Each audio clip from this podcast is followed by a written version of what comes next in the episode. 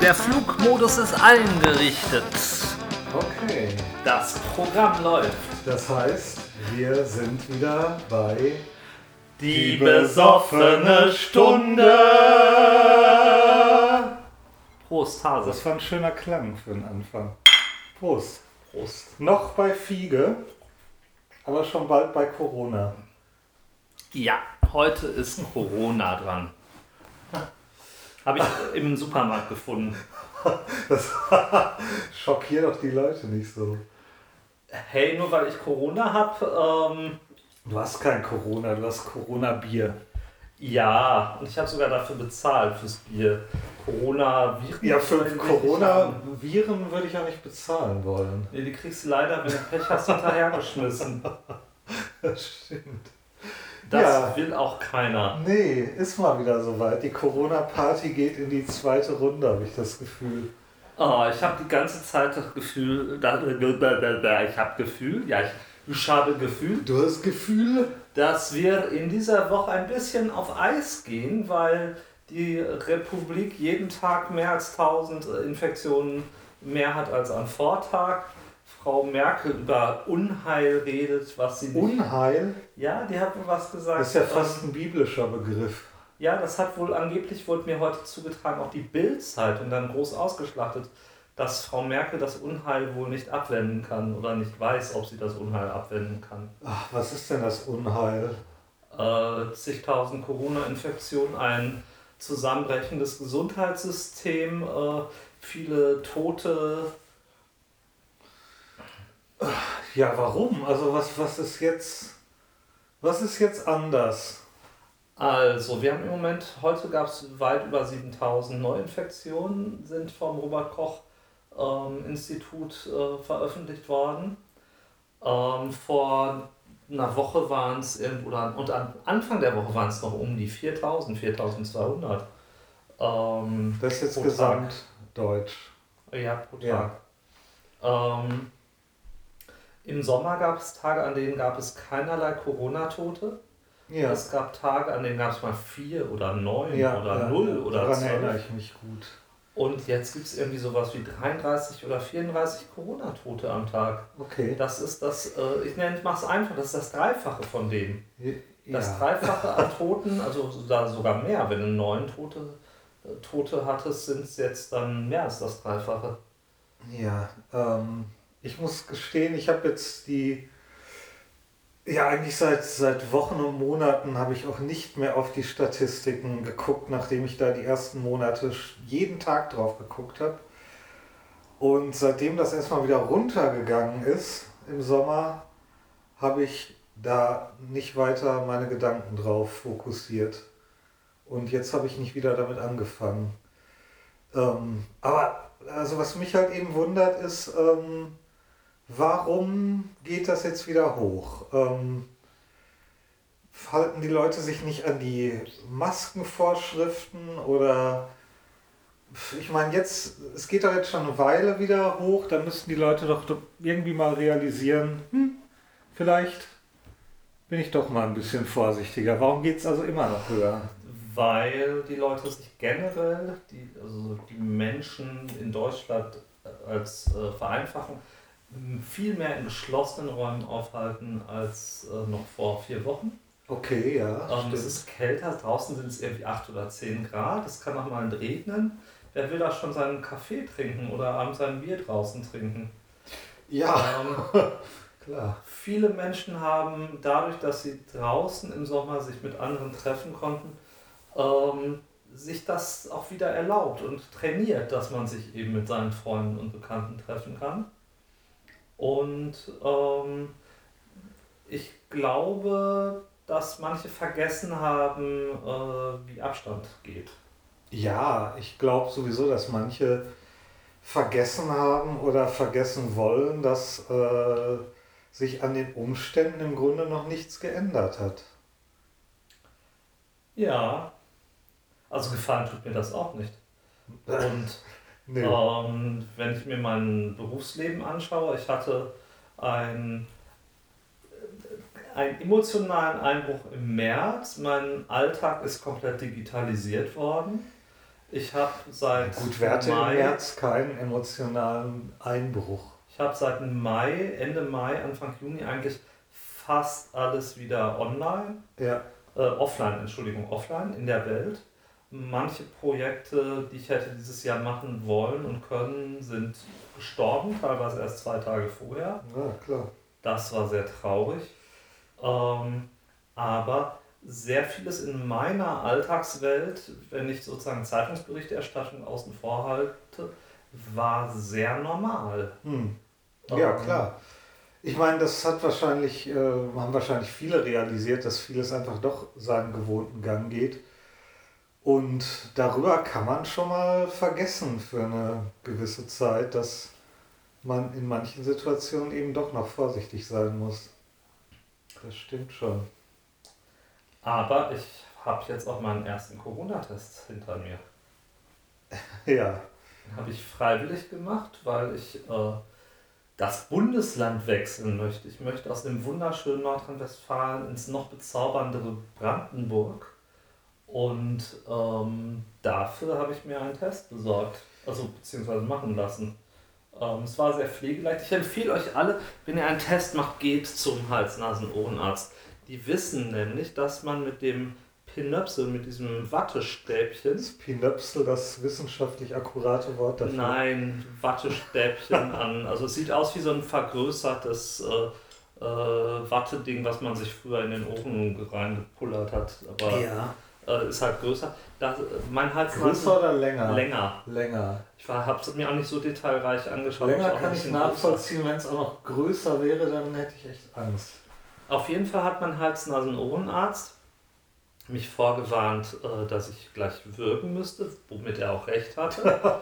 und hat mir den Pin durch den Mund einmal hinten am Rachen abgestrichen. Und dann hat er so eine leichte Kurve mit dem äh, Stab gemacht und hat darüber den Nasenraum äh, ähm, abgefragt. Das hört sich wirklich nicht so angenehm an. Das war aber gar nicht so fies. Und dann ähm, ist er anschließend durch die Nase gegangen und da war, er musste nicht mehr bis zum Anschlag gehen. Mir haben viele Leute erzählt, dass bei ihnen der Corona-Test ja. durch die Nase irgendwie, dass man sie das Gefühl hatten, ihr Hirn ist einmal auf. Ja, das habe ich auch äh, gehört. Hm. Und ähm, das war bei mir nicht so. Und der hat mir das dann auch erklärt, dass eben Hals-Nasen-Ohrenarzt geprägtes medizinisches Personal weiß, wie man hinten in die Nasenhöhle gehen kann. Also kurz gesagt, die anderen sind zu blöd dafür. Die anderen kennen den Trick nicht. Ich will nicht sagen, dass sie zu blöd sind, weil ähm, ich möchte schon ein glückliches, okay. respektiertes medizinisches Personal, aber, aber die kennen den Trick nicht. Ja, da ließe dich sich doch leicht Abhilfe schaffen. Ja, Wissen verteilen. Deswegen erzählen wir das hier in unserem Nabel der Welt. Mein Gott, man kann was lernen bei uns. Ja, aber nicht so viel. Und ähm, mein Test war innerhalb von 24 Stunden da. Ich habe den auf die App bekommen. Ja. Ich habe das in die App äh, integriert, also da muss man irgendwie so einen Code äh, scannen. Dann hat der, äh, das Programm den Code und dann muss irgendwie das Labor das Ergebnis einpflegen. Und das war ja. super pflegeleicht. Seit heute Morgen um halb zehn weiß ich, ich war gestern Morgen. Du meinst die App, die ich mir bis heute nicht auf mein Handy gezogen habe? Die App vor der du dich verweigerst. Genau. ich ich, ich gucke mir diese App jetzt an.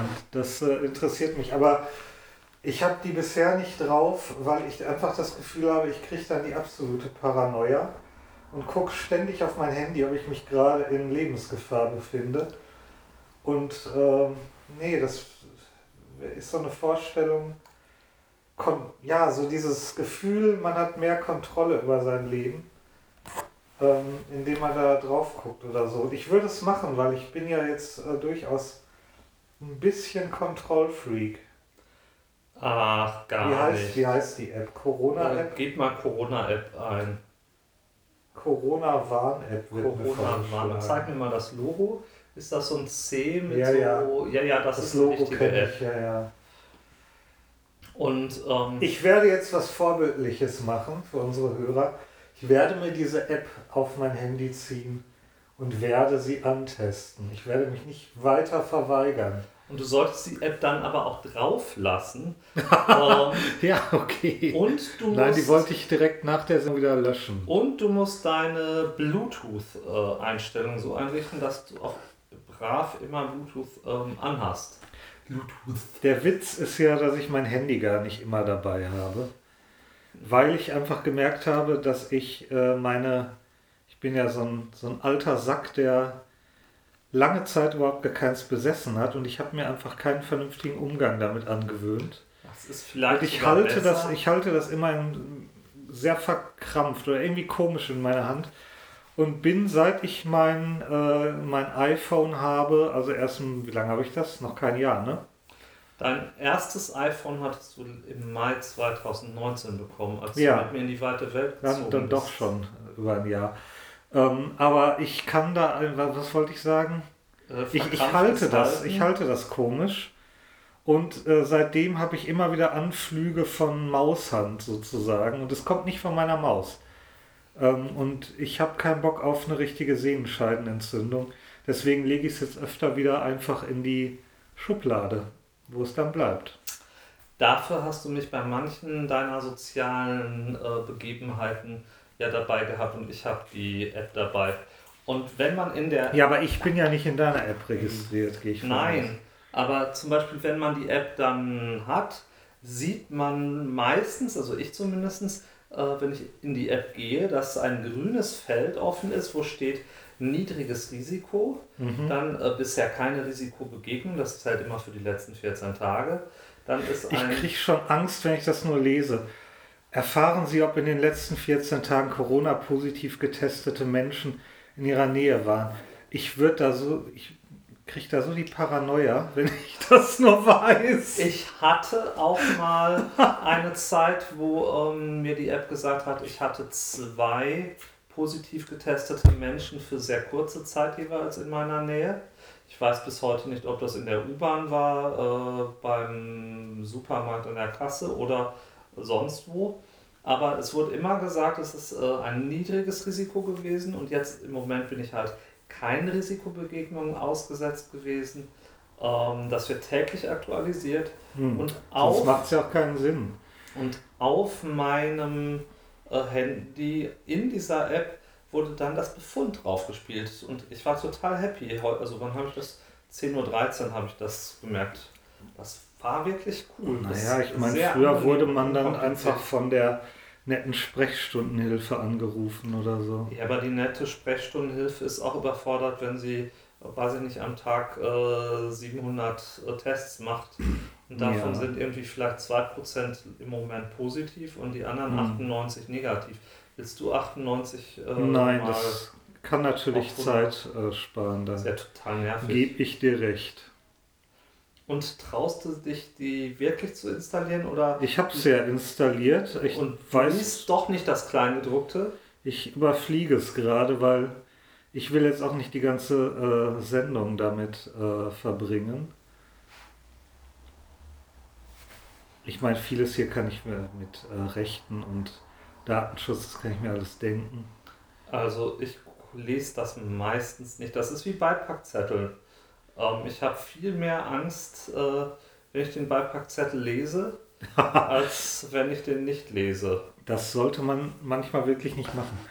Wenn man dann so liest, was man alles bekommen kann, das ist, ähm, ist ja im Grunde wie im Krankenhaus. Du hast irgendeine Kleinigkeit und der Arzt muss dir erstmal dann erzählen, dass du aber durch die äh, Vollnarkose selbstverständlich sterben kannst. Oder du einen Krankenhauskeim kriegst. Ja. Ja, will man nicht. Was für ein Dreck. Ja, aber Corona in Deutschland ist schon, also äh, unsere schöne Heimatstadt äh, Bochum äh, hat jetzt irgendwie einen Wert von 56 als Inzidenz. Ich guck mal, was Dortmund hat. Ähm, Also das Ruhrgebiet ist, glaube ich, alles ähm, gerade sehr, sehr coronalisiert. Kann man das so sagen? Nein, das kann man nicht so sagen. Das hört sich scheiße an. Corona infiziert. Ist Corona infiziert. Ähm, und schön ist das nicht. Der Inzidenzwert in Dortmund ist bei äh, 61 sogar, 61,2. Okay. Ähm, wenn man sich überlegt, dass immer noch im Verhal Verhältnis zu Frankreich relativ wenig. In Frankreich gibt es Orte, wo der Inzidenzwert bei 370 liegt oder sowas. Hm. Ähm, und ich wollte mal, ich habe heute irgendwie gelesen, in Tschechien, Tschechien hat irgendwie ein, 10 Millionen Einwohner Hm. oder 10,7 Millionen. Und die haben im Moment am Tag 10.000 Infektionen äh, neu. Das Wow. heißt, das sind, warte mal, äh, eine Million sind 1%, äh, sind 10%, 100.000, das ist ein Promille der Bevölkerung am Tag. Hm. Das heißt, in 10 Tagen hat sich 1% der Bevölkerung Hm. äh, infiziert, wenn die nicht aufpassen. Was mir daran Sorge bereitet, ist, dass ja immer gesagt wird, es gäbe bleibende Schäden, wenn man es hatte. Man wäre einfach nicht mehr so äh, leistungsfähig mit seiner Lunge und so weiter und so fort. Oder hätte noch am besten irgendwelche anderen organischen Schäden. Das finde ich langfristig, das, das wird, würde uns langfristig als äh, Menschheit echt einen Schlag versetzen. Einen größeren als die ganzen Toten im Grunde. Ja, wobei ähm, jetzt irgendwie gestern, vorgestern oder so habe ich irgendwo was gelesen, wo drin stand, dass das sich schon regeneriert. Okay, also, Also- immer wieder was Neues. Ja, wobei ich auch nicht, also ich habe den Artikel nicht komplett gelesen, ich habe es nur wirklich angerissen Hm. bekommen und ähm, ich weiß auch nicht, ob das schon Man kann's die ja auch gar nicht- Masse Man kann es ja zählt. vielleicht auch gar nicht so in dieser kurzen Zeit alles wissen. Und es sind immer ein, irgendwelche Einzelfälle, die dann aber auch von der Presse irgendwie hochstilisiert werden, weil Angst verkauft sich natürlich auch hervorragend gut. Ja, Naja, und ähm, Corona ist, wenn man so will, ja noch sehr, sehr jung. ja. Das gibt's erst seit weniger als einem Dreivierteljahr. Ja, ich hätte da auch nichts gegen äh, frühkindliche, äh, früh, frühen Kindstod gehabt im Fall von Corona. Ah, der frühe, frühe Corona tut ja, ich glaube, den hätten sich viele gewünscht. Also, naja. Wir trinken gerade das klassische äh, Moritz Fiegepilz. Noch. Noch. Das ist das lokale Bier von Bochum. ähm, Ja. Ich weiß gar nicht, ob es irgendwelche Craft-Bier-Produzenten in Bochum gibt, die nicht äh, zur Familie Fiege gehören. Ähm, das Gelände von Fiege, da kann man als Normalbürger auch immer im Sommer drauf gehen. Da kann man nämlich Kino Open Air sehen. Das machen die es immer noch? ja, auch sogar in diesem Jahr. Okay. Aber ich war auch nicht da. Ich habe irgendwie keinen Bock auf Kino mit vielen Menschen gehabt. Auch ich weiß gar nicht warum. ich bin irgendwie, ich halte mich sonst für gesellig, aber dieses Jahr war das nicht das Thema. Und äh, die haben auch, das haben wir heute nicht, ein bernsteinfarbenes Bier, das ist auch sehr mild, finde ich. Stimmt, ja. Ist auch sehr lecker. ganz lecker. Aber jetzt haben wir halt das Pilz und wir gehen dann zum Corona-Bier über. ähm, Also so im, nach sympathiemagischen Regeln äh, wäre das vielleicht dann unsere homöopathische Abwehr sozusagen. Das ist super. Ähm, eine homöopathische Abwehr gegen Corona, weil ich bin jetzt ab äh, morgen äh, mit mir relativ fremden Menschen zusammen. Ich kenne ein paar davon, ein paar kenne ich gar nicht und werde mit denen eine Woche sehr intensiv Zeit verbringen. Ja. Und äh, da ist das homöopathische Corona-Bier das Liebste, was ich haben will. Sonst will ich da nichts von. Das bringt mich auf ein anderes Thema. Also nicht ganz anders, äh, schon Corona äh, bezogen. Aber was ich mich gefragt habe die letzten Tage ist, was, was passiert denn jetzt, wenn zum Beispiel du jetzt Corona-positiv wärst? ja, Ähm, würde man dann sagen, oder ist das eine individuelle Entscheidung, ob wir uns dann voneinander, ilo, illos, oh, voneinander isolieren, il, illusieren, illusiert. ähm, isolieren, damit ich nicht auch noch mich anstecke? Oder würde man davon ausgehen, äh, du hast mich wahrscheinlich eh schon angesteckt, ähm, dann sollen die beiden doch gemeinsam in ihrer Wohnung verrecken? Ähm, die, die, die ganz genauen Details weiß ich nicht. Ich weiß, dass ich auf jeden Fall dann erstmal äh, in, für 14 Tage in Quarantäne bleibe und Ja. irgendwann, wenn ich negativ Aber du bist ja 14 keine Tagen- Insel. Nein, einen Moment, ich muss mal ein bisschen äh, einen kleinen Bauer loslassen. Entschuldigung. Und ähm, das, äh, du wärst wahrscheinlich eine Kontaktperson ersten Grades, weil du mehr als 15 Minuten äh, näher als anderthalb Meter an mir dran warst. An innerhalb der letzten, Tagen. innerhalb der letzten zwei Tage. Also zum Beispiel Ja. nachts bist du immer ungefähr äh, einen halben Meter von mir entfernt. Im gleichen Höchstens, Raum. ja, höchstens. Höchstens. Und du atmest dann, obwohl du das gar nicht so mitkriegst. Also man würde davon ausgehen, äh, kloppen wir den Chris gleich mit in den Sack. ja, wobei ähm, du wahrscheinlich, wenn du dann nach fünf Tagen oder sieben Tagen ähm, nicht äh, negativ getestet, äh, nicht positiv getestet bist, da weiß ich nicht, ob du in der Quarantäne bleiben musst. Also ich als Gesundheitsamt würde wahrscheinlich sagen, ich hau euch alle in einen Sack und ihr kommt erst raus, äh, wenn mindestens 14 Tage um sind. Mhm. Ähm, aber die genauen Details weiß ich auch nicht. Ja. Und dann könnte man natürlich noch überlegen, wenn man jetzt die Möglichkeit hätte, ähm, haben wir jetzt aber in der Form nicht, dass man sich noch privat irgendwie voneinander sowieso isoliert. Ich habe es heute mit dem Wort isolieren. Also ähm, du kannst gerne auf dem Sofa schlafen oder ich. Also Genau. das, man könnte das schon so Du kannst, du kannst ins Studio ziehen, Arno. machen. Ähm, Wenn du nach Hause kommst, komm ja nicht hierhin, geh ins Studio. Studio. geh ins Studio und mach erstmal den nächsten Corona-Test, dann kommst du vielleicht hier wieder rein. Na, das Diese ganzen Teenager sind doch völlig verkeimt, das wissen wir doch. Nein, die sind äh, verhormonellt, aber nicht äh, Sind doch verkeimt. die Superspreader schlechthin. Nein, gar nicht. Äh, Wobei im Moment ist es wohl so, dass die Altersklasse zwischen irgendwie 25 und äh, 50 äh, mit den Hauptanteil von äh, Infizierten hat. Die Klasse 25 bis 50, das, Altersklassen. das ist eine ziemlich weite Und, und meine Spanne. Pubertierenden sind halt wirklich Pubertierende. Die Altersklasse 25 bis, bis 50 sind der Großteil der Menschen, die da draußen rumlaufen. Ja, die anderen sperren sich ein, weil sie Angst haben zu sterben. äh, Das weiß ich nicht. Aber die anderen sind schon älter, die gehen nicht mehr ganz so viel raus, aber sie sind jünger und keine Ahnung, wo die stecken. Aber 25 bis 50 ist schon eine ziemlich krasse ich Spanne. mal, Die würde ich nochmal dreimal unterteilen. Warte mal, das kriege ich raus. Äh, wie das äh, Todesfälle nach an Alter. Ähm, ach, Todesfälle. Todesfälle, Todesfälle, ist, Todesfälle, Todesfälle ist, das ja wohl eher nicht der Fall in der. Nein, Todesfälle ist äh, ein bisschen hart. Ähm, also, ich habe jetzt irgendwie für Nordrhein-Westfalen, glaube ich, die Tage was gelesen, dass äh, die Schülergeneration irgendwie nur zu 13% an den Infektionen beteiligt ist. Und wer ist dann daran beteiligt?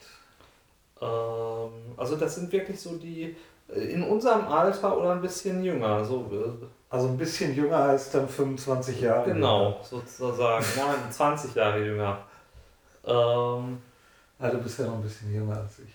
Genau. Ich habe mich jetzt schon zu den 50-Jährigen gezählt. Und es gibt eine Statistik vom 13. Oktober, ja. wonach unter 20, also ich bin jetzt doch bei den Todesfällen mit Coronavirus, Aha. dass bei den unter 20-Jährigen in Deutschland insgesamt nur zwei Personen gestorben sind. Unter 25. Unter 20. Unter 20. Und zwar äh, ein Mädchen und ein Junge.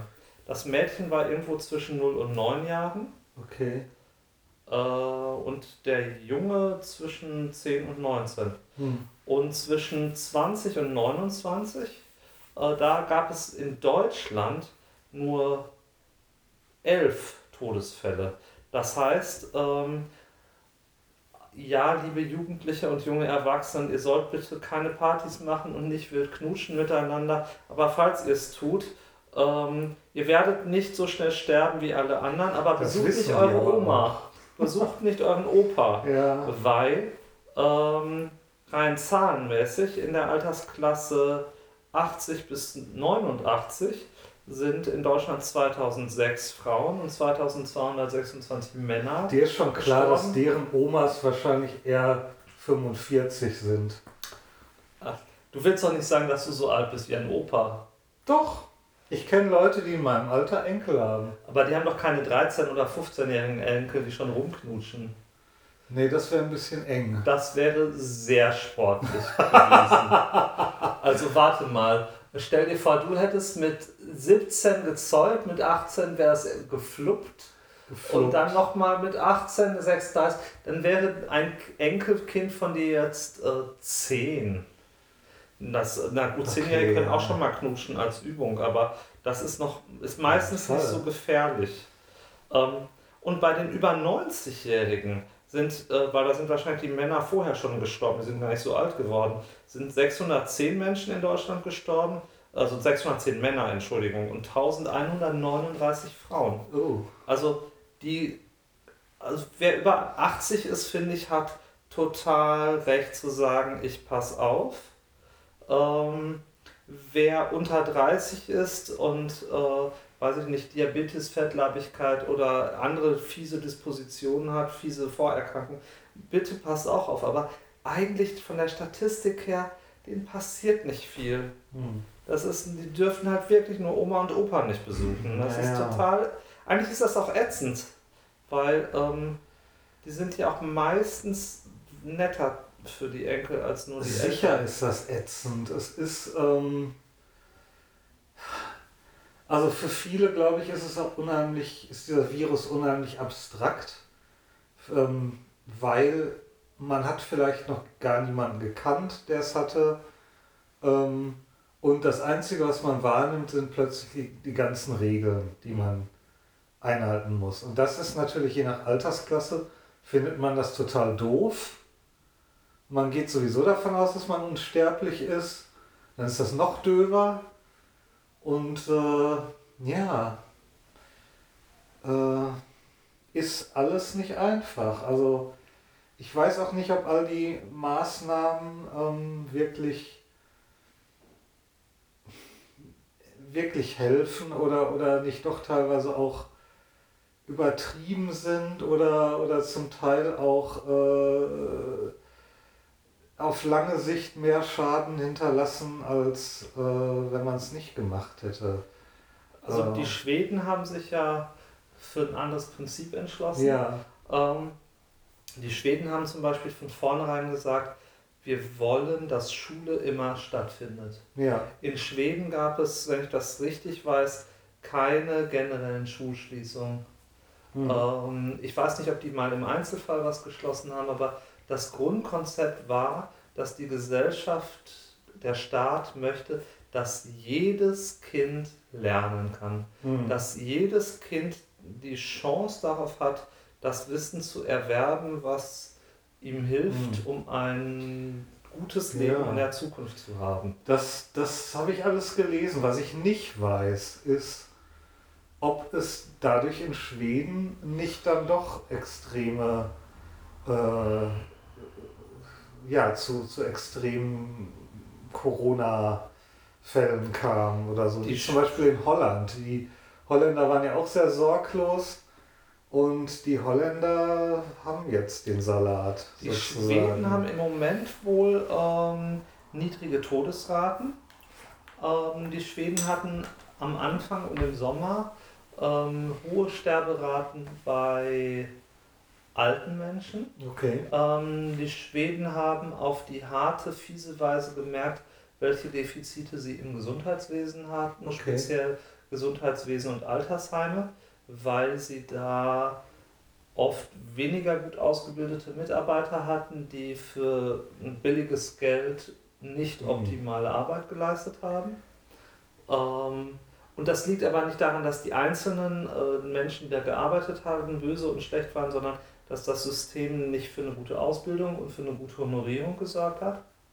Das könnte man auch überlegen, wie wichtig ist uns das Altwerden und äh, welche Qualifikationen möchten wir? Ich muss da so ein bisschen, gerade in Bezug auf Schweden, muss ich an diesen wunderbaren Horrorfilm Midsommer denken, wo es im Grunde genau um das Thema geht. Ähm, da das, da hat, hat sich so eine Enklave gebildet von noch sehr naturnah lebenden Menschen, sehr traditionell lebenden Menschen.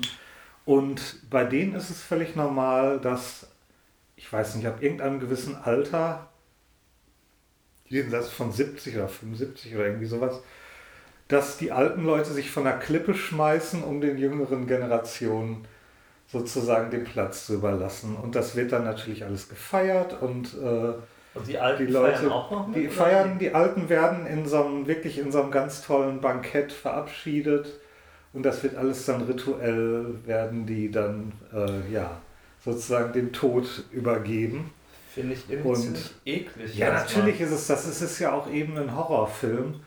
Es kommen dann halt diese amerikanischen Touristen dahin, die erst nicht wissen, wo sie gelandet sind und was sind die Leute da machen und die sind jung. Okay. Und die haben auch keine Ahnung, was da passiert und die kriegen das im selben Moment mit wie der Zuschauer, als dieses alte Pärchen sich dann halt da eben von der Klippe schmeißt.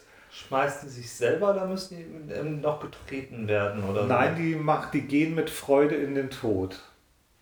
Und das ist das, was es eigentlich so, so gruselig macht, aber andererseits auch so, also zum Nachdenken anregt, weil, ähm, also ich, ich möchte jetzt nicht empfehlen, dass wir das genauso machen, aber es ist trotzdem, und das zieht sich durch den ganzen Film, dass man wirklich ins Nachdenken kommt, ob ähm, eine Gesellschaft, ähm, die wie unsere lebt, einerseits so selbstverständlich ist, ob die unbedingt die humanere Gesellschaft ist. Mhm. Ähm, andererseits ist es natürlich schon so, man kriegt da eben mit, ähm, die nehmen eben diese Grausamkeiten mit in Kauf dafür, dass ihre Gesellschaft so funktioniert, wie sie sich das ähm, zurechtgelegt haben. Und das ist halt auch nicht das Einzige. Also es gibt dann auch so Opfer und sowas alles. Klar, es soll ja ein Horrorfilm sein. Ähm, aber es, es ist interessant, weil es alles, diese Gesellschaft an sich wird unheimlich positiv und, und äh, fröhlich dargestellt. Also die tanzen alle in ihren weißen Hemdchen mit ihren Blumenkränzen und es ist natürlich dann rund um die Mitsommernacht und so weiter. Das ist alles sehr positiv und das macht eigentlich den richtigen Horror so richtig aus. Also ich fand den Film echt ähm, sehr gut, vor allen Dingen, ähm, weil er einen wirklich zum Nachdenken auch gebracht hat. Ist das nicht ein ähnliches Thema wie dieser 70er Jahre ähm, Science-Fiction-Film Hm. äh, Flucht ins weiß ich nicht, 23. Jahrhundert oder sowas? Kann man vergleichen, Und glaube die ich. mussten, glaube ich, mit 30 Stunden. Den habe ich lange nicht abgeben. gesehen. Ja, ja, genau. Die, die wurden dann irgendwie auf, ich weiß noch, die standen dann auf irgendeiner Scheibe oder sowas. Ja, Dann und dann wurden die irgendwie entsorgt hochge- oder hoch, sowas. also es sah irgendwie wie, fast wie Beamen aus bei Ja. Star Trek, aber im Prinzip sind sie gestorben. oder sowas. Ja, das ist natürlich so ein, so ein beliebtes Thema. Eine utopische Gesellschaft erstmal, die eigentlich zu schön ist, um wahr zu sein. Ja. Wo man dann eben rauskriegt, dass diese Utopie oder dieses, diese Form des Zusammenlebens einfach auch ein Opfer äh, oder eine, eine, eigentlich eine dunkle Seite hat.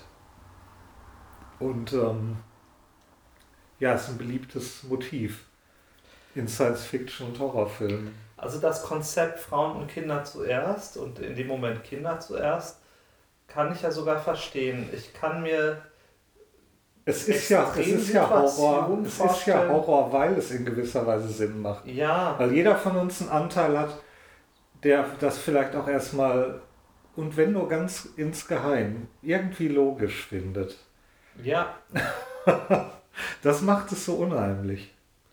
Es gibt wirklich Sachen, ähm, wo ich mir vorstellen kann, dass ich, das hört sich total böse an eigentlich, aber es gibt Situationen, wo ich einen jungen Menschen, wenn ich das durch meinen Tod äh, ermöglichen könnte, einen jungen Menschen sozusagen schon den Platz machen würde. Das ist doch, aber ich hänge so an meinem Leben. Ja, aber das ist doch, das ist doch auch bei uns, ist es irgendwo so ein Standard Vorgehen. Das, das, ich muss gerade an die Titanic denken oder so.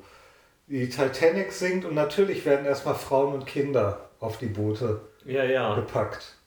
Ähm, das ist auch in unserer Gesellschaft, dass wir im Zweifelsfall, wenn es hart auf hart kommt, aussieben und auswählen. Ja.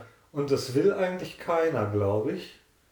Ähm, aber du hast manchmal eben nicht äh, die Wahl.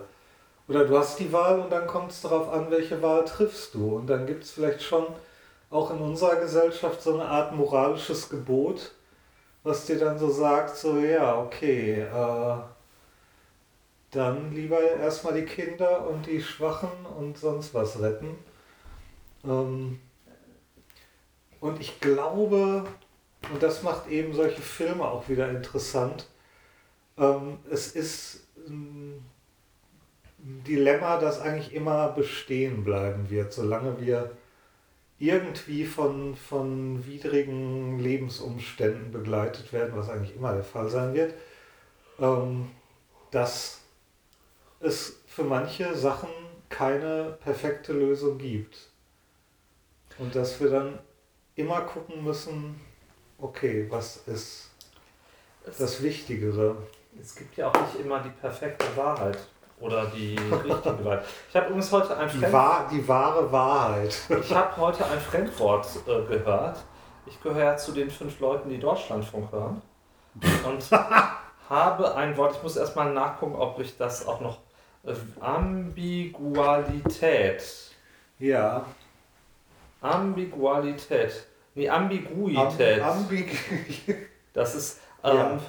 Da muss ich mal nachgucken, ob ich sowas äh, gerade wie Duden beschreiben kann. Fand ich total krass. Das ist, ähm, also das war eine Sendung beim Deutschlandfunk, wo Leute angerufen haben und sozusagen zum Thema auch äh, Corona ähm, und dem Leben jetzt ähm, äh, was gesagt haben. Und Ambigua Ambiguität ist eine Mehrdeutigkeit. ja, ich kenne das erst im Englischen, das Wort. Ähm, und das ist auch etwas, wo wir heute ja in der aktuellen Zeit ähm, feststellen, dass diese Zeit sehr unterschiedlich gewertet werden kann.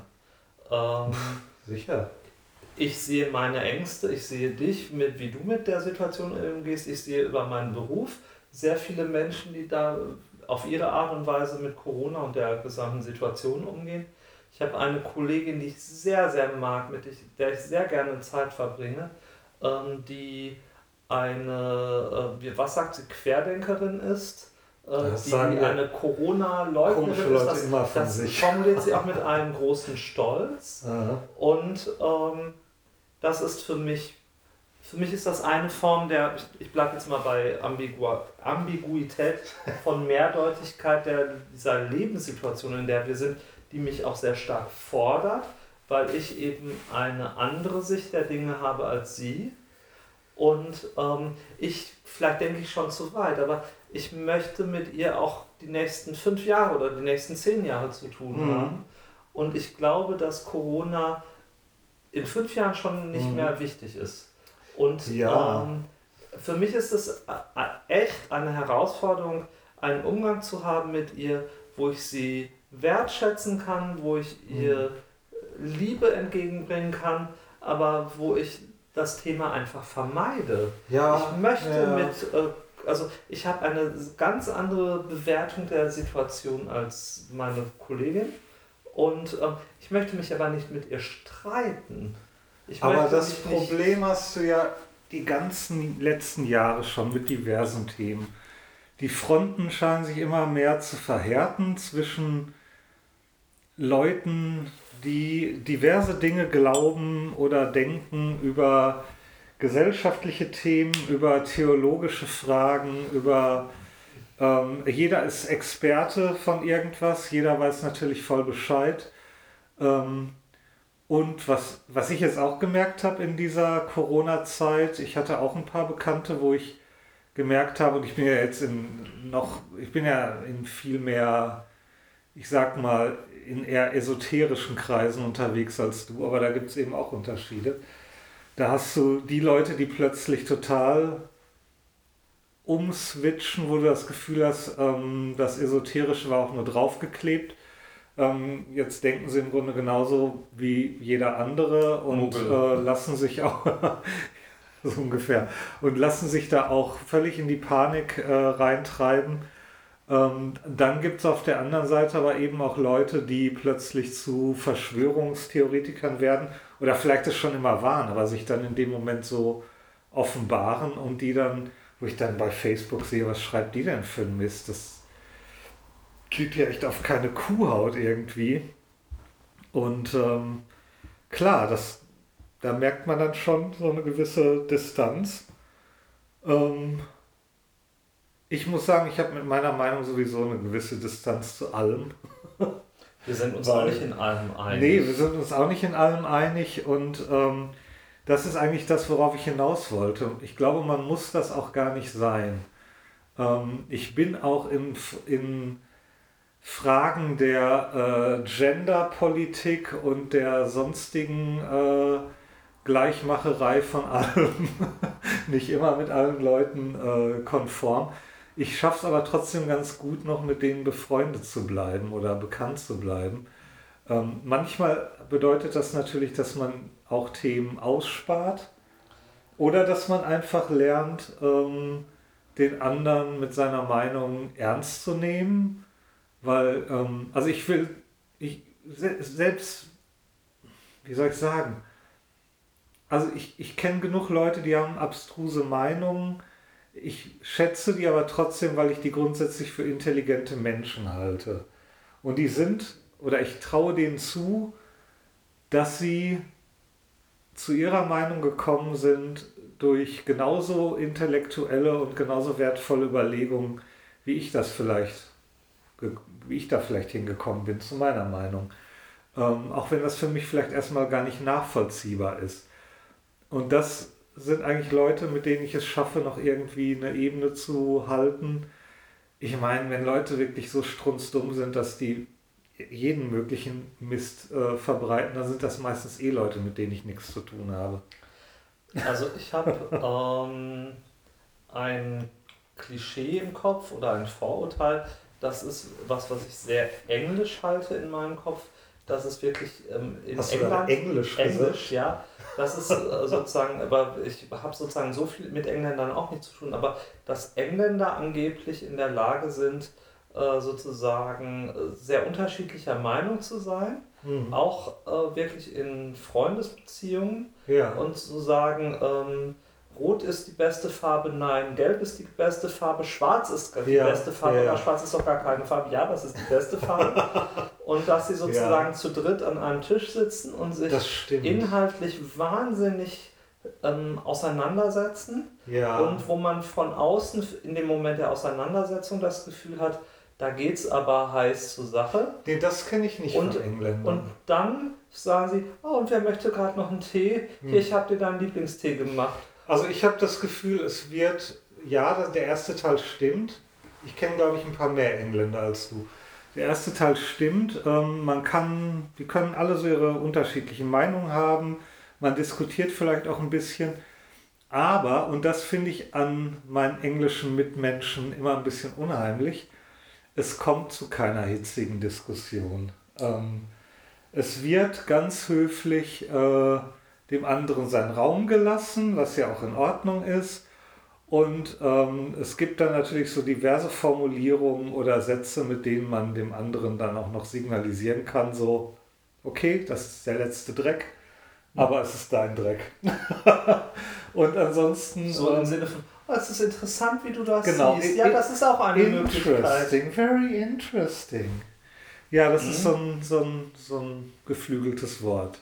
Aber die sind einem, glaube ich, nicht böse, wenn einem das Gegenüber das so sagt. Also ich glaube, sie verstehen die Haltung des anderen, aber sie sind sozusagen ich nicht, bin mir da nicht so sicher. angepisst. Oder ich bin mir da nicht so sicher. Ich meine, ich, ich, die, die engen englischen Freunde, die ich jetzt habe, ähm, kann ich an einem Finger abzählen. aber von der Person, aber von der Person weiß ich, dass die für sich innerlich eine ganze Menge denkt und eine ganze Menge urteilt über diese anderen Personen, aber das niemals sagen würde. Also zumindest nicht der Person, allen anderen, aber nicht der Person. Und für mich ist das so, ähm, ich habe ja mit Menschen zu tun und die Kollegen, die ich äh, wirklich cool finde und toll. Und ähm, ich weiß gar nicht, ob in jedem Bereich ich recht haben werde. Und ähm, ich möchte einfach ja. einen Umgang haben, wo ich das Gefühl habe, auch in fünf Jahren ähm, freut man ja, sich, wenn ja, man äh, zusammen ist und man schaut zurück und man sagt dann, ach, weißt du noch, wo wir alle in dieser Massenhysterie waren mhm. oder mhm. weißt du noch, wie wir alle das gar nicht ernst genommen haben? Wer weiß, wie wir das in drei und Jahren oder fünf Jahren bewerten. Vielleicht ist es ja auch, also ich finde es auch wichtig mal zu gucken, ähm, warum, also wenn das jetzt eine Meinung ist vom Gegenüber, die man so gar nicht nachvollziehen kann oder die Richtung Verschwörungstheorien geht oder so, also vielleicht hilft es ja auch einfach mal so zu gucken, ähm, hat derjenige vielleicht einfach auch gewisse Ängste oder, oder äh, da einfach mal ein bisschen empathisch zu sein, zu gucken, wie ist derjenige vielleicht wirklich zu solchen aus meiner Sicht überzogenen Ansichten gekommen. Und dann kann man vielleicht darüber reden. Ähm, das, das hört sich jetzt leider ein bisschen patronisierend an, das soll es eigentlich nicht.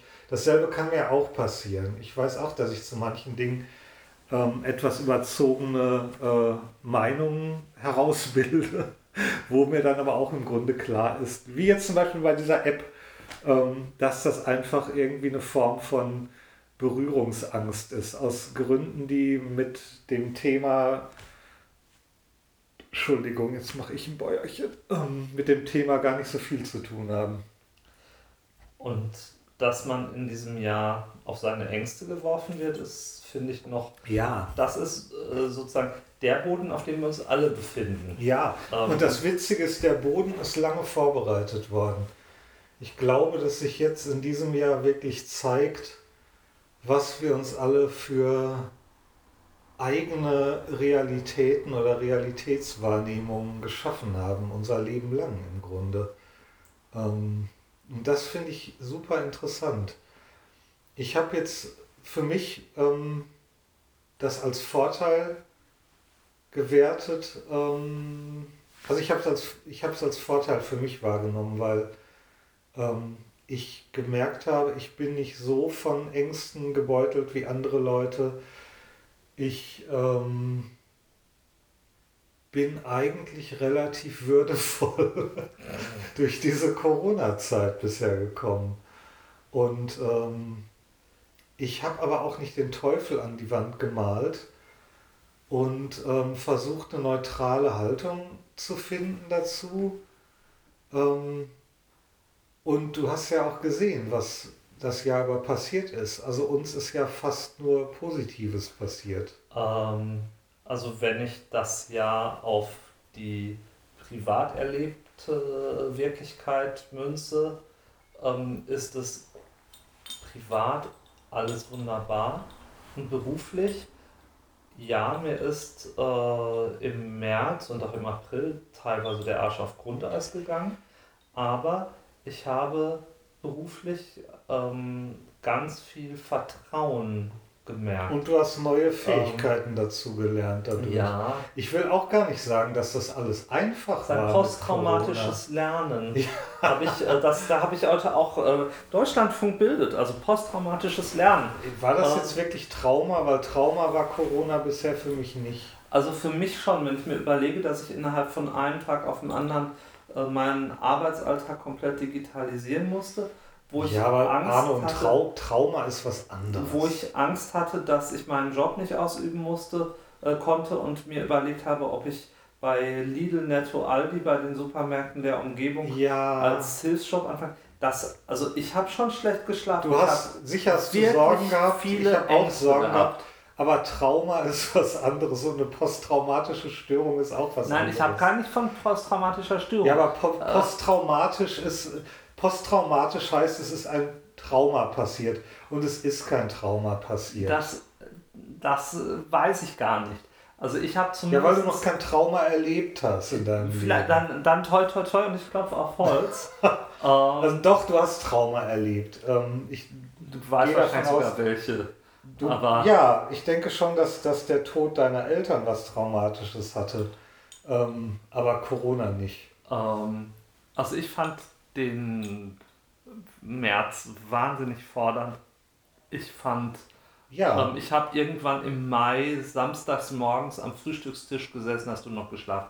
Da habe ich geheult und meine Haferflocken gesalzen, weil ähm, ich gelesen habe, dass man, dass äh, hier im Ruhrgebiet äh, die evangelische wie die katholische Kirche sich entschlossen hat, in den Gottesdiensten nicht zu singen. Mir sind die Gottesdienste an sich egal, aber sozusagen die Vorstellung, dass da ich Leute weiß. hingehen und die noch nicht mal Geh aus mein Herz und suche Freude oder lobe den Herrn oder was auch immer äh, singen. Äh, oh, das sind noch nicht solche das hat mich, Worte. Das hat mich so, so traurig gemacht.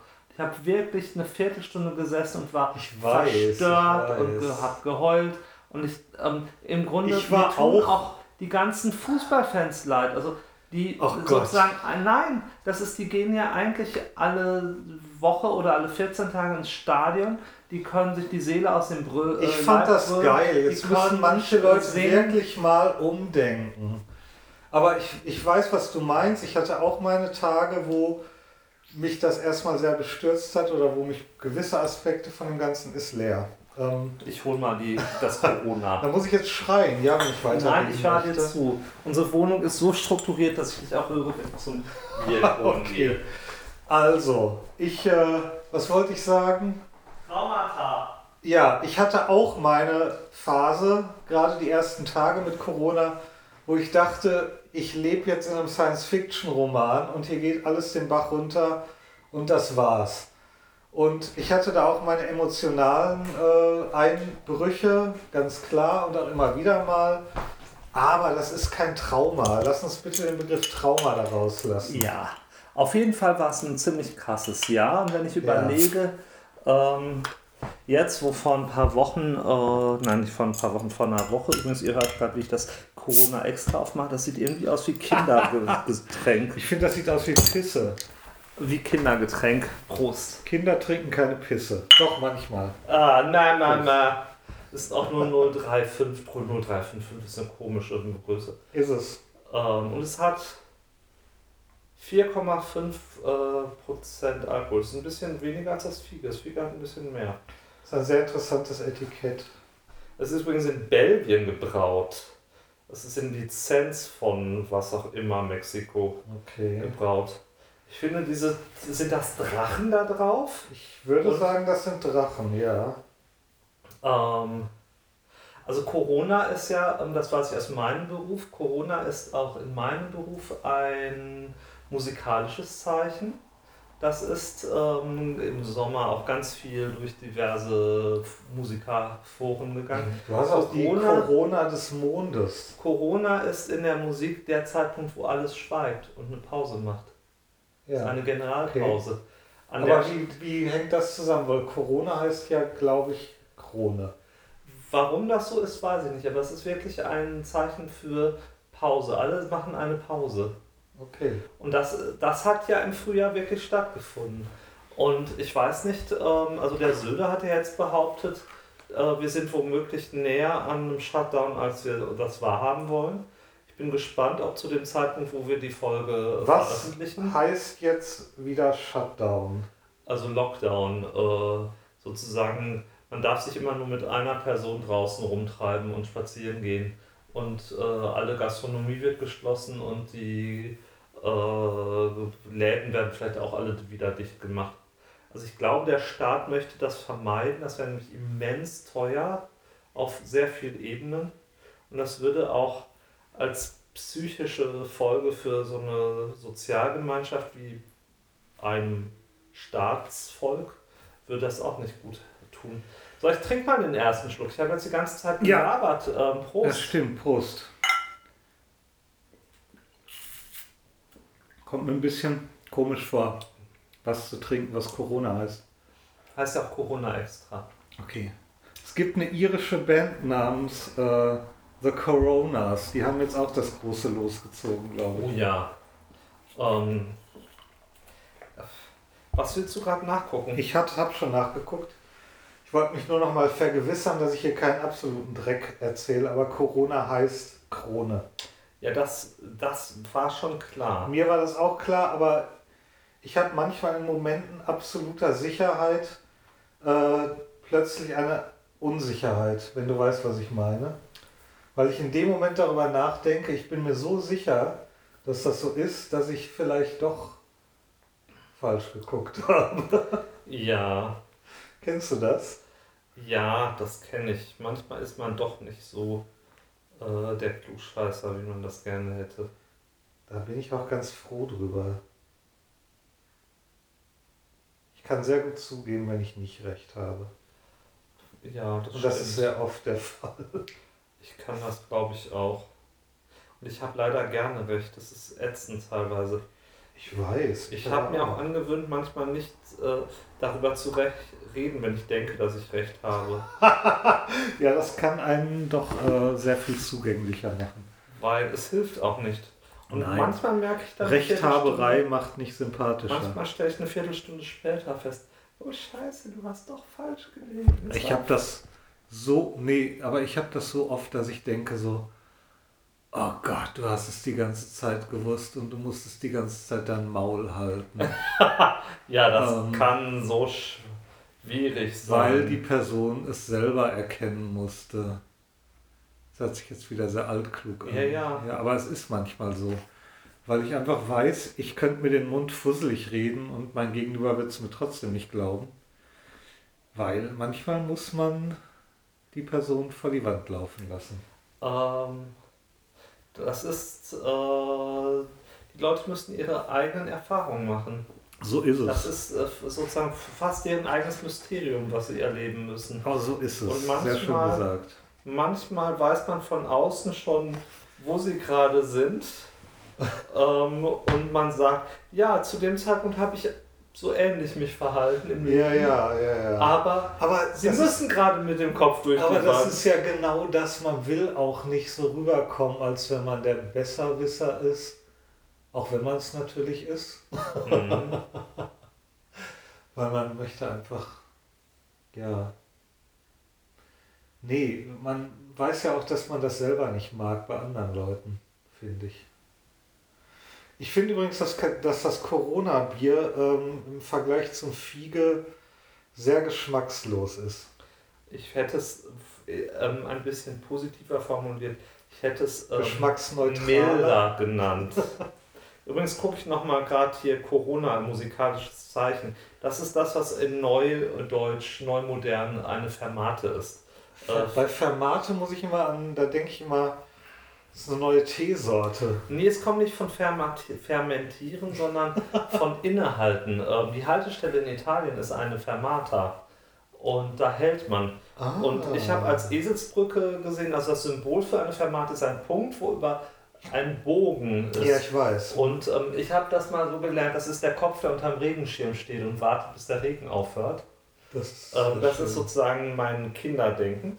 Und ähm, Apropos Eselsbrücken. vom- ja. Ich habe ja vorhin, äh, man hat mir ja vorhin auf mein Facebook-Profil ein wunderbares äh, Meme in Bezug auf Corona auch gepostet. das Aha-Meme das, oder das? Anal-Meme. Das Anal-Meme. Zusammen gegen Corona. Jetzt im Herbst und Winter besonders wichtig. Anal. Ähm, Anal heißt ja. App Nähe vermeiden, Mm. Nähe vermeiden, Alltagsmaske und Lüften. Lüften. Äh, wie das heißt das, das sonst? Analprinzip. Wie heißt das Aha-Prinzip? Das Aha-Prinzip hat ja auch Lüften, aber die haben Aha-La was, irgendwie. was ist denn das. Aha-Prinzip? Äh. Abstand halten, Gosche halten, nein, ich weiß nicht, was Aha-Prinzip. Ähm, aber es heißt ah, Was Alltags. Nein, Aha-Prinzip. Aha-Regel. Ähm, Alltagsleben in Corona-Zeiten mit Aha durchs Jahr. Mit Aha durchs Jahr hört sich an, als ob das der schäbige Kalender ist, den man leider zu Weihnachten geschenkt bekommt. Ich möchte keinen Aha-Kalender in diesem Jahr haben. Du hattest auch noch nie. Abstand. Hygiene, Alltagsmaske. Okay, das, das äh, fasst es auch zusammen und man hat noch einen Buchstaben gespart. Aber ich finde. Ja, aber Lüften hatten sie noch nicht zu den. Ja, aber es galt für mich zur Hygiene auch. Echt? Ja, Fall. ja, eigentlich schon. Raumhygiene. Aber Anal hört sich einfach besser an, musst du zugeben. Anal funktioniert immer gut. Aber ich finde, es kann leider nicht äh, das, das halten, was es verspricht. So ist das auch. Ich finde ja sowieso Abkürzungen sehr häufig richtig schlecht gewählt, zum Beispiel AIDS. Warum muss man dafür ein Wort nehmen, was eigentlich positiv belegt ist? Ach, warum muss man in den USA einen äh, Präsidenten wählen, der Trump heißt? Ja, damit machen wir jetzt noch ein ganz anderes Fass auf. Ja, nur sozusagen komische Dinge des Lebens. Was Wobei, wo wir schon bei, äh, bei äh, Wortbedeutungen sind, ähm, das möchte ich dir eben Was vorlesen, weil ich das in dieser schönen äh, Bandbreite gar nicht äh, mehr äh, auf die Kette kriege. Nämlich, das Leben ist ja manchmal sehr symbolisch und äh, dass dieser Mann Trump heißt, ist eigentlich schon bezeichnend. Ähm, also, mh, es ist nicht das, was ich suche. Also Trump heißt natürlich einerseits Trumpf. Mhm. Das ist äh, eine Spielkarte für die Menschen, die das nicht wissen, ähm, die äh, wie ist das? Ich bin nicht so der Kartenspieler, aber man kann damit irgendwie halt tricksen. Ja, ja. Das passt auch schon irgendwie. Aber als Verb heißt äh, to Trump auch noch was, aber ich. Ist auch jemand zu schlagen? Also nee, nee, nee, nee, nee, das ist nochmal eine andere. Ich habe es, glaube ich, hier gerade. Äh,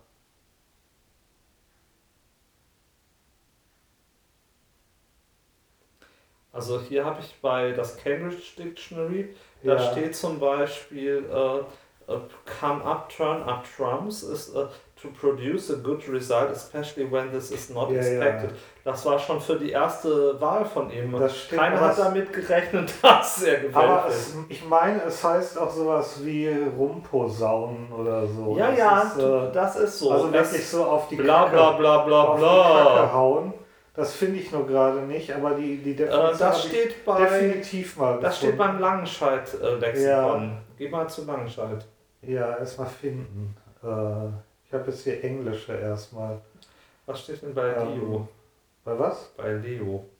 Weiß ich nicht. Ich habe kein Wörterbuch, ich habe äh, Dingens. Äh, ähm, Dingens hast du? Ach, nein, wie heißt das? Kein Übersetzungsdingens, sondern ein Dictionary. Und bei Leo steht auch, dass to Trump heißt, äh, auf, im britischen Englisch, heißt pupen und pupsen. okay. Äh, also eigentlich ist der Mann eine Karikatur, die irgendjemand erfunden haben muss und ihr gleich den passenden Namen gegeben hat. Ja. In zweieinhalb Wochen werden wir vielleicht schon wissen, ob er ob es ein vierjähriges Fortsetzungsgeschehen gibt. Also ganz ehrlich, ich hätte nicht gedacht, dass ich sowas mal sage, aber ich traue es den Amis zu, dass, dass sie diesen Idioten nochmal wählen. Nach, nach der letzten Wahl habe ich, ich habe es überhaupt nicht kommen sehen. Ich habe gedacht, dass es, ich habe da keine Sekunde dran gedacht, dass der gewinnen könnte. Ich habe das für ein Witz gehalten, ich habe das nicht ernst genommen. Ähm, es war für mich erledigt, noch bevor es angefangen hat. Und dann wurde er gewählt und ich dachte, ich bin in einer Paralleldimension gelandet. Es gibt in den USA viele Leute, die so einen starken weißen Mann haben wollen. Aber der ist nicht stark der, für mich. Ja, du bist auch ein schwuler Mann. Für dich passen auch manche Macho-Allüren nicht, wie zu sagen, ich kann jeder Frau mal an die Pussy greifen. Ähm, das hat ja, das, hat ja, das war ja da noch nicht der Fall. Oder das hat er doch, das war, war das davor? Das wurde davor gesagt. Ich kann es nicht verstehen, dass ich man so einen das, Mann wählt. Ich hatte das Gefühl, dass das danach erst passiert Nein, ist, aber egal. Ist davor. Um, ähm, aber, aber sie finde, wollten halt einen starken weißen Mann. Das ja, ich, nein, also ich, bin, ich bin nicht immun gegen Macho-Allüren. Ich finde manche Macho-Allüren sehr beeindruckend, sagen wir mal so. Da bin Putin aber, mit seinem äh, Oberkörper auf dem Pferd nein, sitzen? Nein, aber schon eher als das, was Trump da, äh, war es nicht eine Fotomontage, aber eher das als das, was Trump gemacht hat. Trump ist für mich so ein verweichlichtes Riesenbaby, das einfach große Töne spuckt.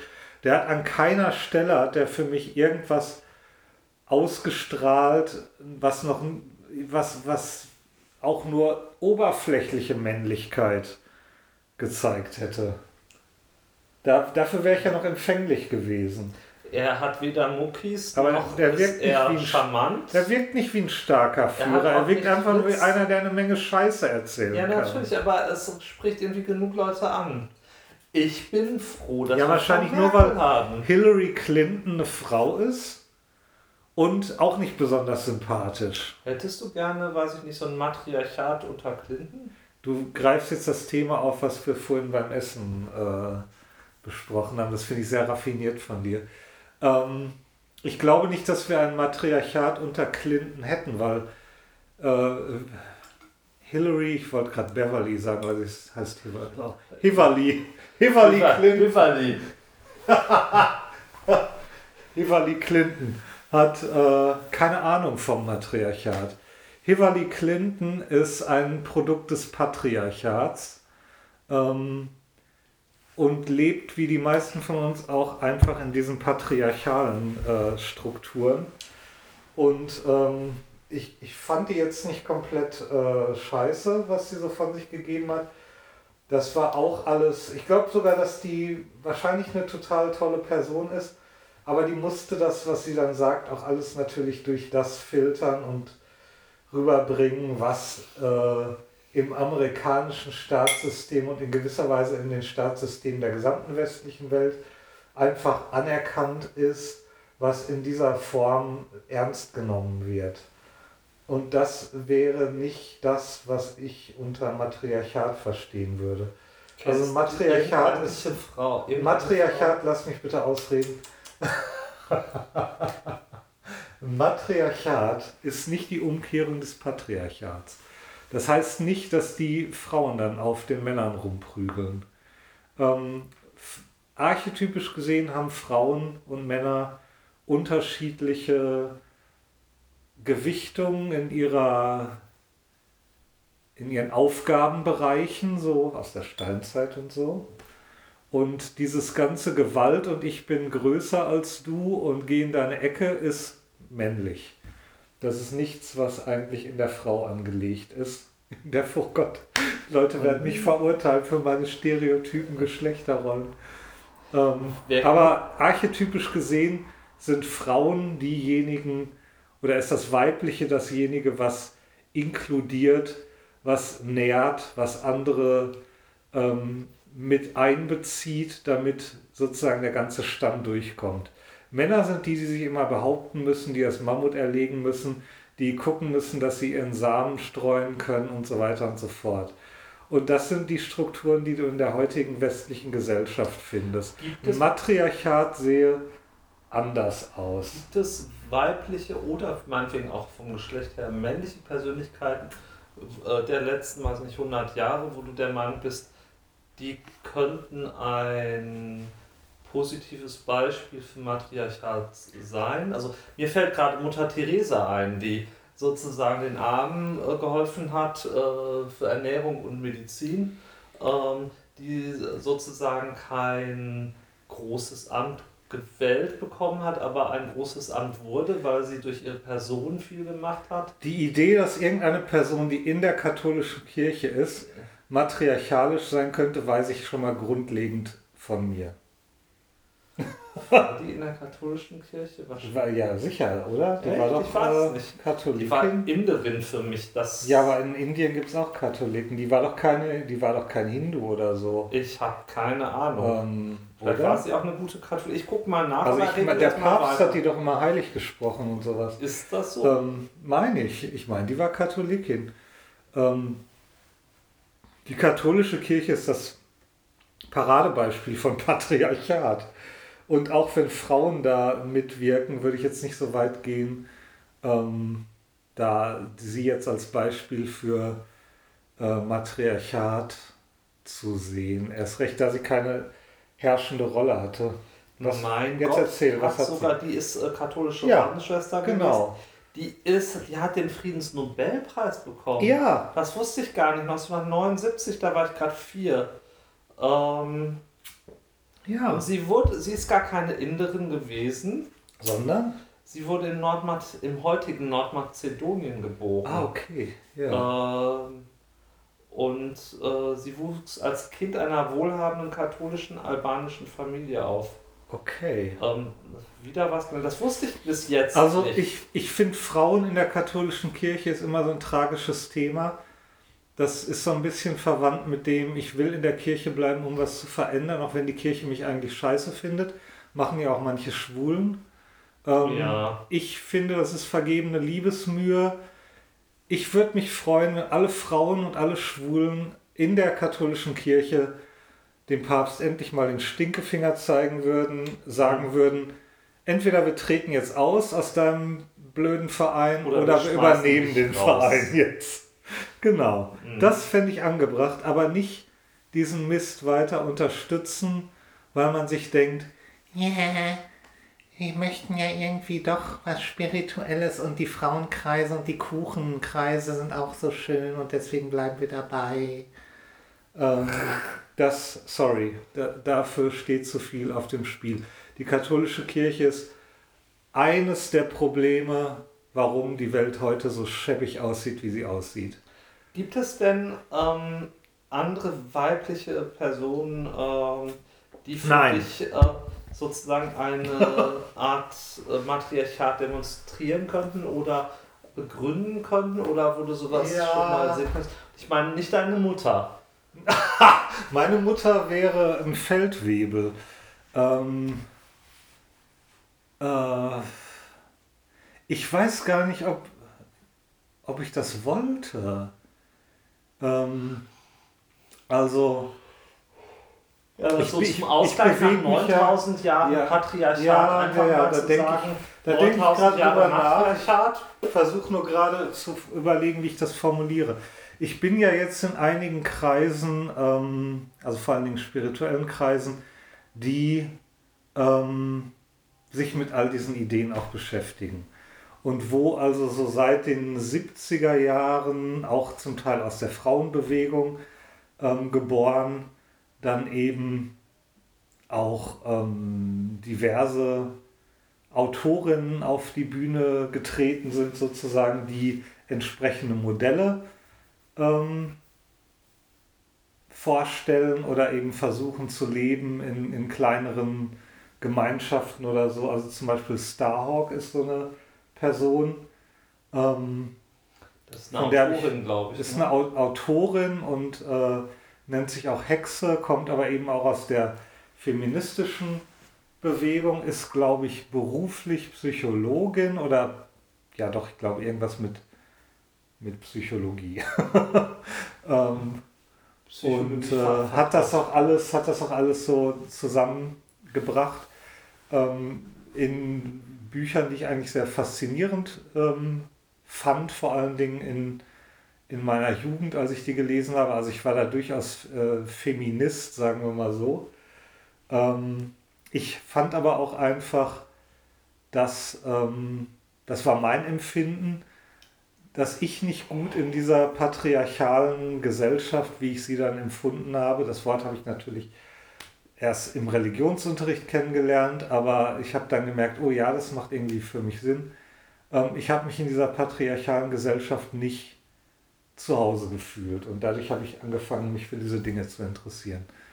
Und ähm, ja, und Starhawk zum Beispiel hat diese Ideen von Inklusivität, ist das das Wort? Ja, ne? Äh, Inklusivitivität. Von, ähm.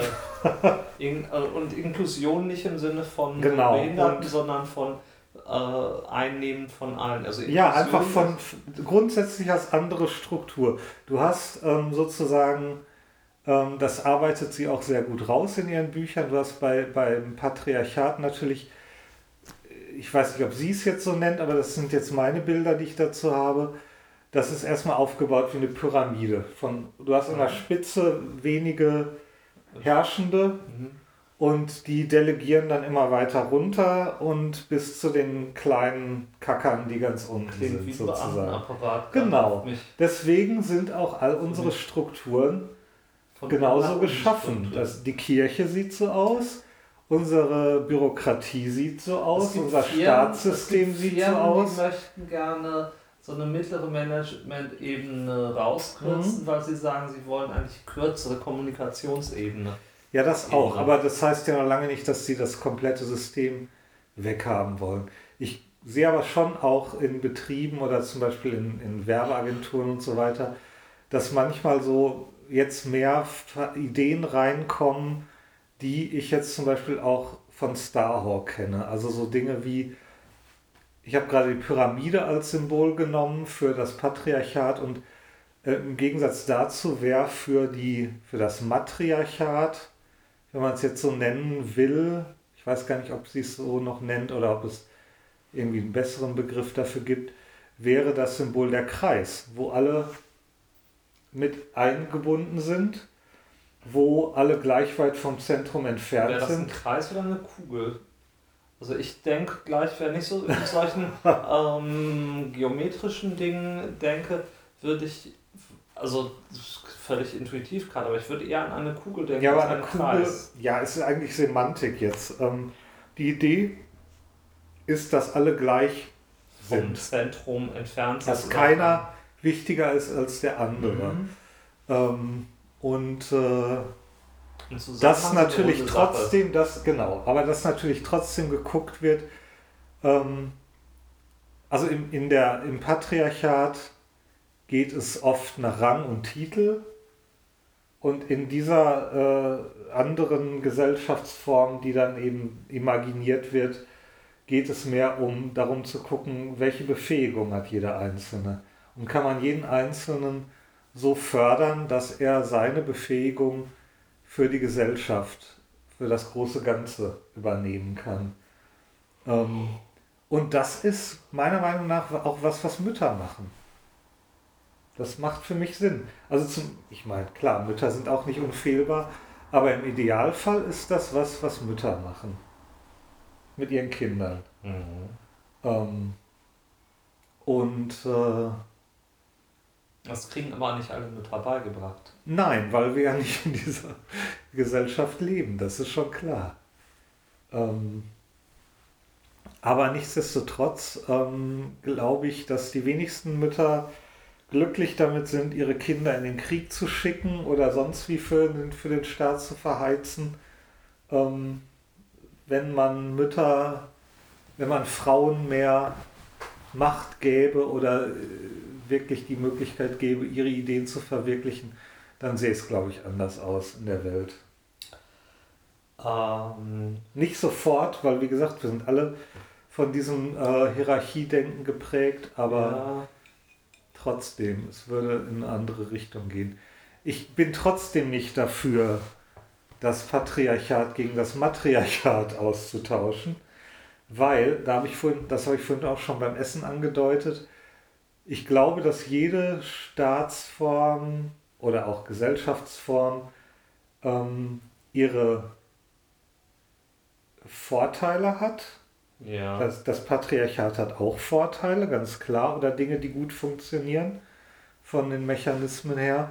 Ähm, das, äh, es hat, haben aber auch beide haben ihre dunklen Seiten und ihre, ähm, wenn du sie missbrauchst oder wenn du sie bis ins Extrem verfolgst, dann kippt so eine Gesellschaft meiner Meinung nach in eine schädliche Form um. Meiner Meinung nach haben wir die schädliche Form vom Patriarchat schon.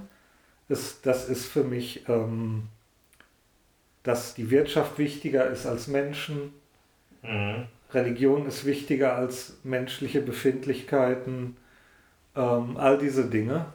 Ähm, Leute werden in, in den Krieg geschickt, es wird überhaupt Krieg veranstaltet. Das sind für mich alles so ähm, strukturelle Begleiterscheinungen vom Patriarchat, ganz klar. Bei, beim Matriarchat würden wir vielleicht das Gegenteil bekommen. Ähm, die völlige Strukturlosigkeit, die völlige Anarchie. Ähm, es wird nur noch nach Gefühl gegangen.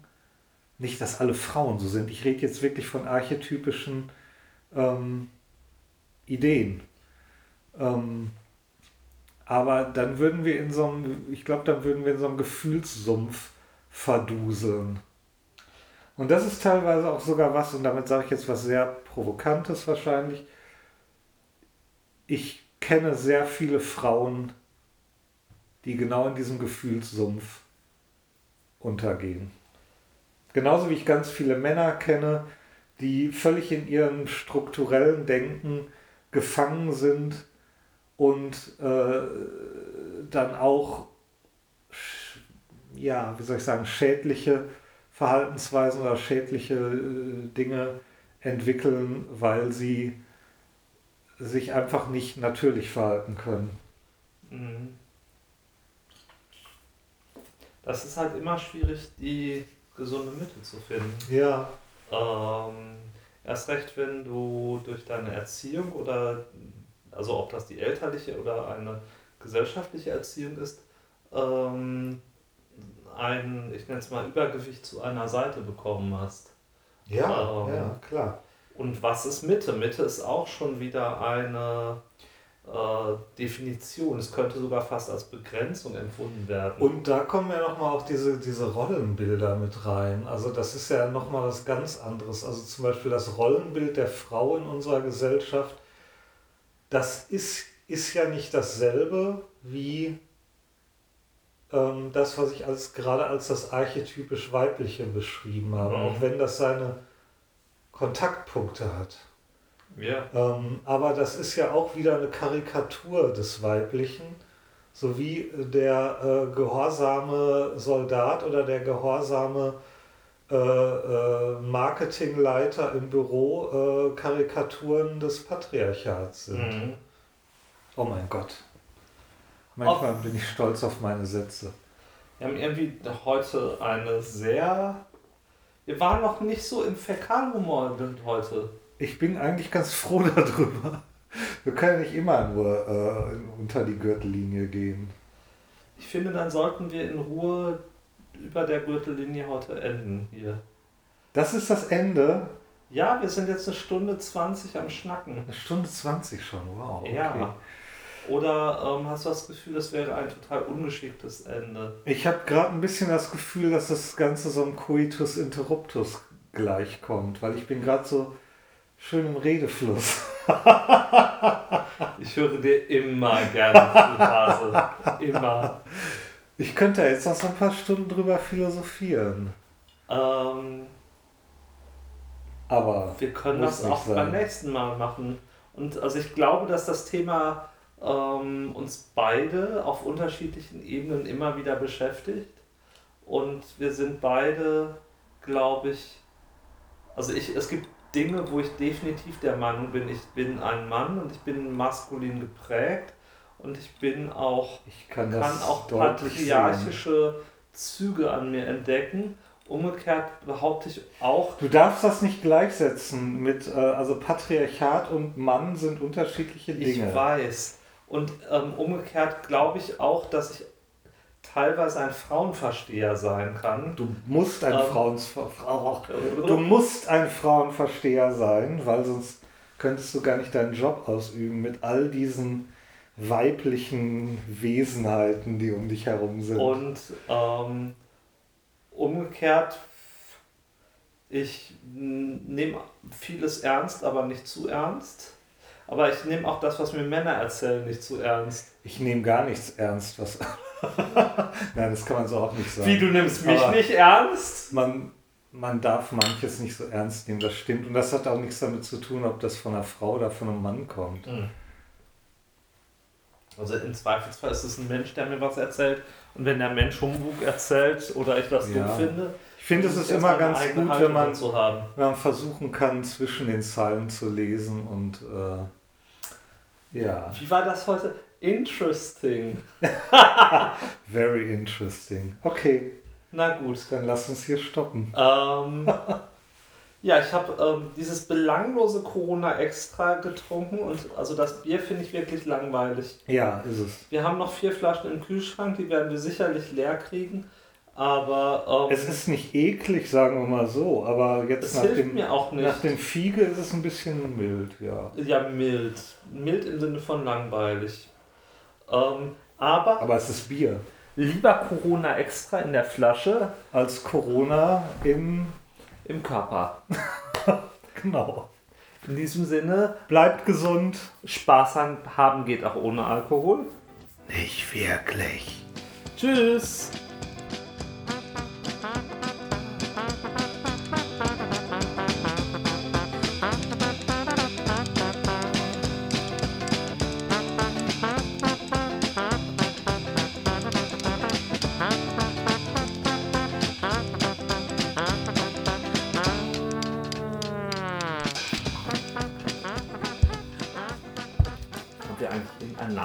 Heute?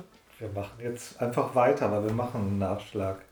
Wir machen jetzt einfach Du hast mich ja gerade so jäh unterbrochen im Grunde. Ich habe da jetzt noch ganz viel zu sagen wahrscheinlich. Ich weiß nur gerade nicht was.